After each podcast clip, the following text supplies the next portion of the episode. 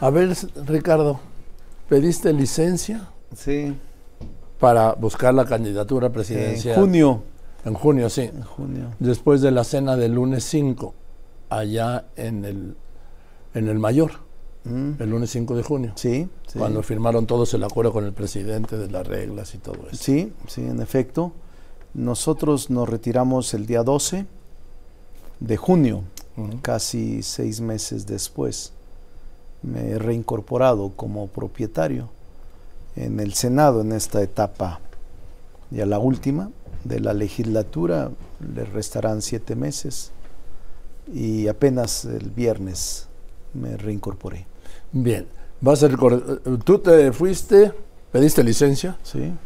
y renunciaste a la vez al cargo de presidente de la Junta de Coordinación Política y de la coordinación de la bancada ¿no? Sí. de Morena. Sí, realmente ejercía tres cargos, senador propietario, presidente de la Junta de Coordinación y líder de la bancada.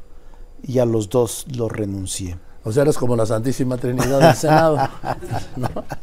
A ver, Sí, este, y ahora ya solo soy senador, eh, propietario. eh, pero hay relevos en, en, en el Senado, ¿no? Sí, es probable, no, más bien es seguro Sí, que Eduardo Ramírez ya. eh, pueda irse a la campaña eh, como candidato a gobernador en las próximas semanas. Sí. Tiene él plazo, si mal no recuerdo, hasta finales de enero, de acuerdo con la ley electoral de Chiapas. Así de que no se lleva prisa, puede durar todavía unas semanas al frente de la Junta de Conexión Política como presidente. Estamos hablando prácticamente menos de cinco semanas, porque el 15 de diciembre bajan la cortina, ¿no? Sí, entre el Bueno, 13, 15. sí, siempre lo hacen Este, antes, siempre, este, incluso la ley establece que tiene que dejarse todo antes del 15 de Sí. diciembre, es cuando ya el Senado deja una representación en la comisión permanente que sesiona conjuntamente con diputados. A ver, ¿cómo te sentiste llegar al Senado y no ser presidente de la Junta de Coordinación Política, no ser el coordinador de la bancada de Morena, no tener el mismo espacio, la misma oficina, el mismo apoyo de personal? Me siento bien, porque estoy hecho a caminar y circular en todo terreno y es una función digna. El Senado es una función muy, muy digna y desde el espacio de no ser nada, sino un senador más, dentro de los 128, me siento tranquilo y a gusto, eh, tratando de servir y ayudar a las mejores causas que puedan en este momento generarse. Me dicen que una de tus tareas encomendadas por, pues ya sabes quién, ¿no? Es que agilices primero los nombramientos que están pendientes, que son como 100, y segundo, el- la elección del nuevo ministro, ministra, la nueva ministra de la Corte.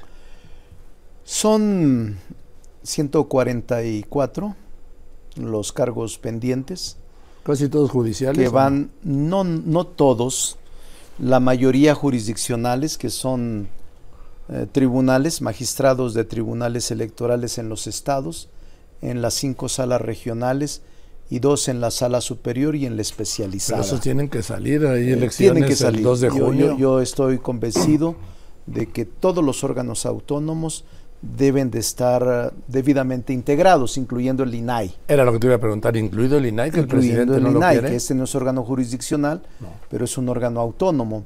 Pero tenemos eh, de consejeros independientes de la CFE, del INAI, de, del Oye. INEGI, de educación, de Dos, dos magistrados del Tribunal Judicial eh, Electoral, electoral, dos, Judicial de la dos asientos de sí. los siete y la sala especializada, uno de la sala especializada, cinco de cinco salas regionales y cerca de 60 de los tribunales locales electorales en cuando menos 25 estados del país. Quiere decir que es un trabajo de consenso enorme entre los grupos parlamentarios porque se requiere en todos los nombramientos o en la mayoría de ellos mayoría calificada, dos terceras partes. Oye, pues les quedan menos de 15 días hábiles, ¿eh?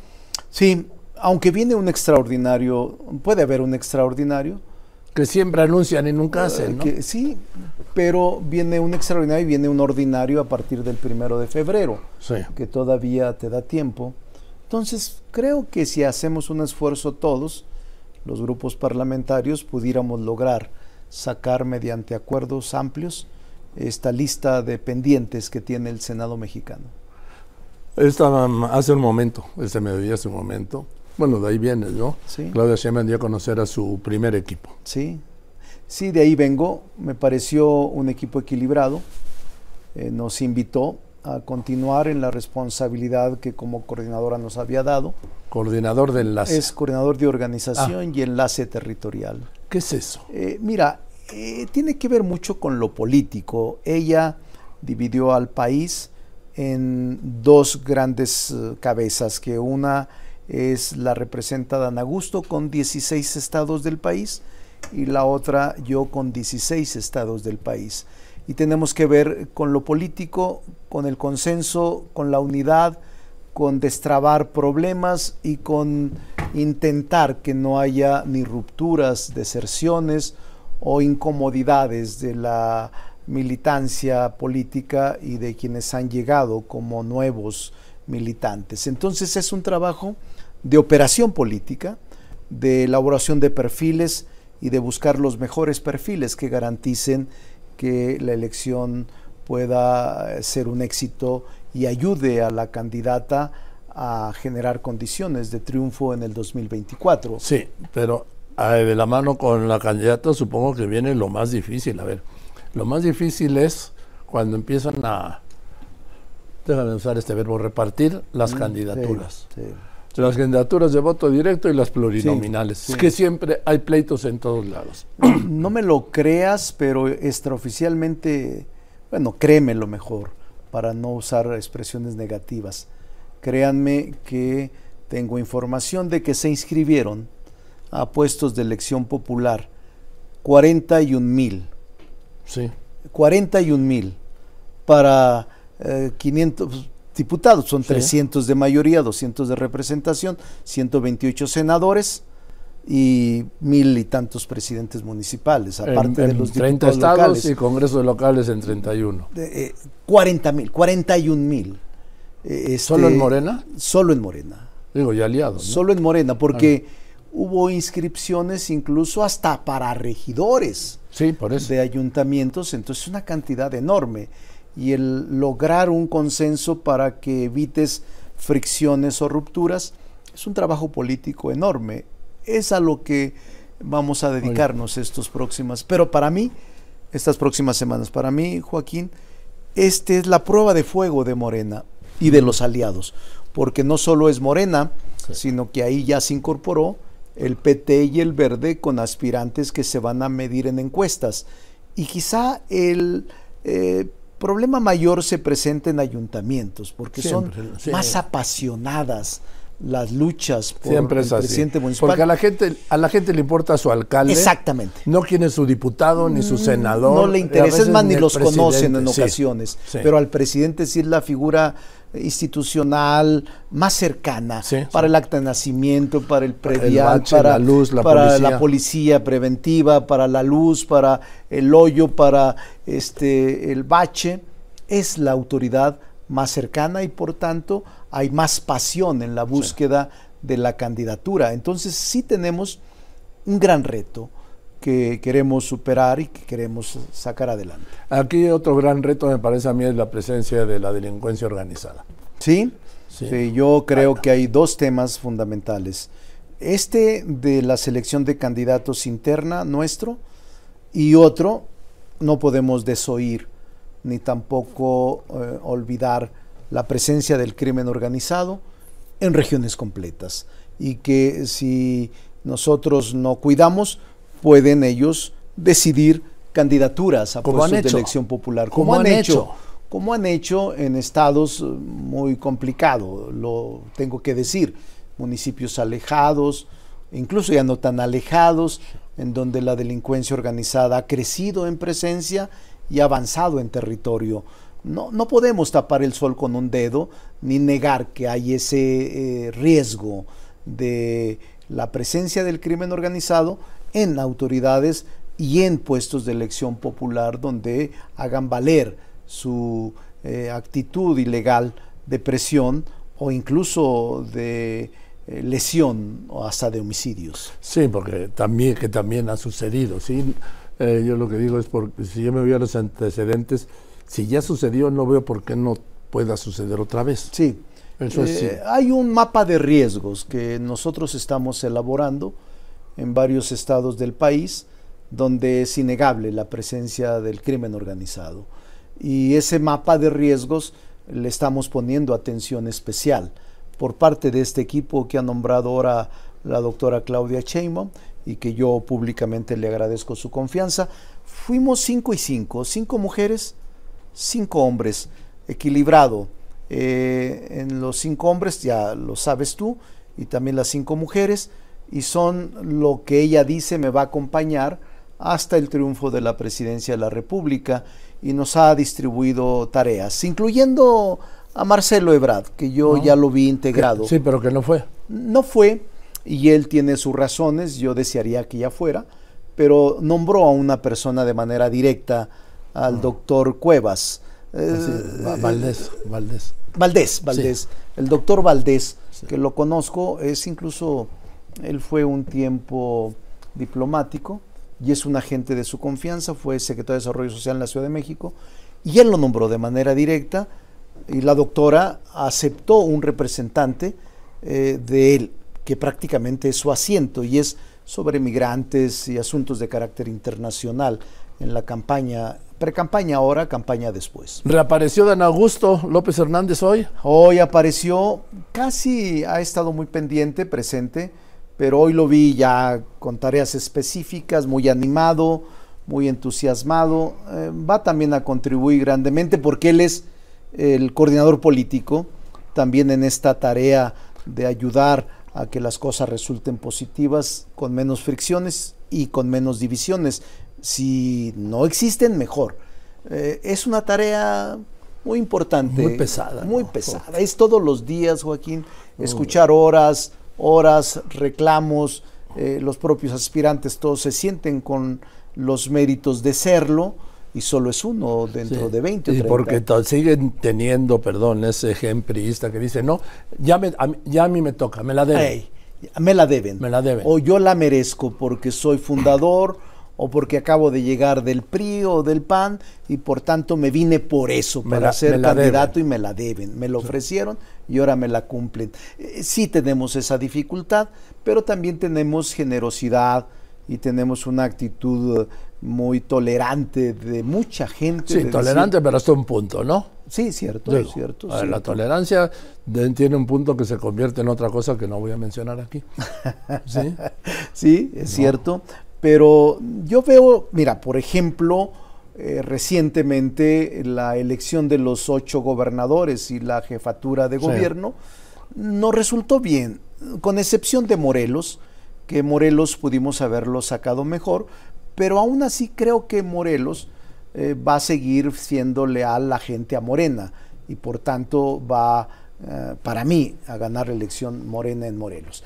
pero, pero fue un problema que nos sucedió. Yo veo con dificultades en la Ciudad de México y aquí se lo dije a Clara Brugada, que va a venir la semana que viene, cuando dije que es muy difícil, si no ganas la, una elección en tu partido en Morena, ¿cómo ganar en la Ciudad de México? Sí, eh, yo creo que Clara es una mujer eh, con inteligencia y con base social. Ciertamente, ella eh, no estuvo a la cabeza de las encuestas, sino eh, es público que eh, Omar, Omar Harfush tenía un, porcentaje mayor de las encuestas, 13 puntos de distancia, pero si están juntos, Joaquín, por ejemplo, si Clara va como ya se, ayer se le entregó la constancia de candidata única, y va como candidata única del movimiento a jefa de gobierno y Omar va de candidato a senador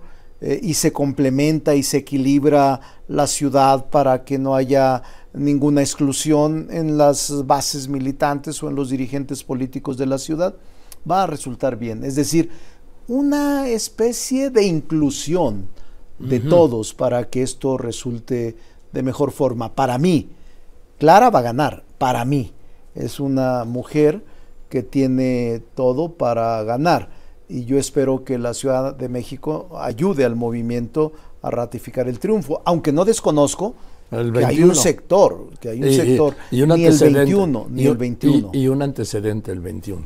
No, el 21 fue muy difícil, eh, en donde yo me vi arrollado por alguna interpretación presidencial. presidencial, me vi arrollado, excluido, pero yo creo que ahora las condiciones eh, son mejores porque aprendimos la lección.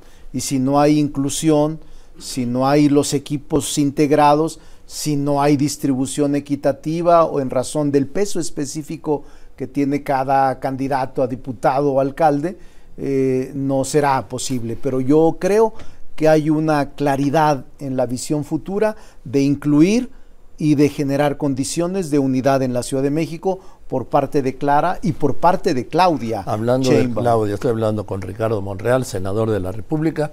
A ver, Ricardo, eh, al día de hoy las encuestas señalan una enorme ventaja a favor de Claudia Sheinbaum, ¿sí? Al día de hoy. Pero faltan más de seis meses para las elecciones. Sí, ahora hay una encuesta y la mayoría de las encuestas lo vimos por la mañana a las 10 de la mañana con ella, con Claudia, en un estudio de encuestas todas, en un promedio, está entre 24 y 28 puntos. Yo lo tuve aquí el dato. El dato, ¿no? De todas las encuestas, las mides y hay un promedio entre 24 y 28 puntos. Yo también, y eso fue lo que platicamos ahora, ella misma está consciente de que no nos debemos confiar y de que pueden moverse las encuestas. Siempre se mueven. Y siempre se mueven, tú lo sabes, al final se va cerrando, se va cerrando, se va cerrando en la medida en que se acerca el proceso y la fecha de la elección definitiva.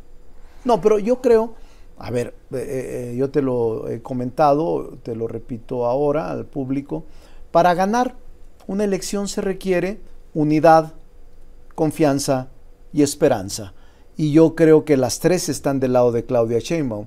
Y para ganar una elección se requiere una estructura de representación, una estructura jurídica y una estructura de movilización. Y las tres las tiene Claudia. Yo creo que es muy aplicada, muy disciplinada. Yo mismo no había trabajado con ella durante estos tres meses, ha sido para mí una revelación. Es disciplinada, es organizada, escucha y mueve su posición frente a los argumentos que son de peso. Entonces, yo creo que ella está clara en que no podemos confiarnos y no podemos dormirnos frente a una ventaja tan amplia de 24 puntos. Al contrario, hay que conservarlos y si es posible acrecentar la confianza de los ciudadanos. Bien, Ricardo, pues espero verte pronto y muchas gracias por haber venido hoy. Me da mucho gusto, Joaquín, como siempre te lo agradezco porque se puede platicar contigo con todo respeto y con tolerancia a nuestras expresiones. Por supuesto. Además, este no es un debate, como yo les digo yo, y luego se molestan los políticamente correctos. Les digo, a ver, esto no es un acto de democracia, esto es un acto periodístico. Es un intercambio de opiniones. Sí, periodísticas. Periodísticas. No políticas, y mucho menos. Porque tú no vas a, a, no vas a develar tu voto no, Nunca lo has hecho. Ni porque, cumples con tu responsabilidad de informar. Y porque el 1 de octubre yo voy a seguir aquí. Sí. Y nosotros, quién sabe. Gracias. Saludos. Gracias, querido Ricardo. Yo como senador, pero Claudia como presidente ahí va a estar. ¿Vas por la reelección? Sí, me inscribí, ah, pero decide, tú fuiste el primero que lo dijo en Twitter. Me inscribí en una elección consecutiva. Sí. Pero eso depende del partido y depende de la coordinadora, ahora precandidata. Gracias. Gracias, Ricardo. Que estés muy bien. Buenas tardes.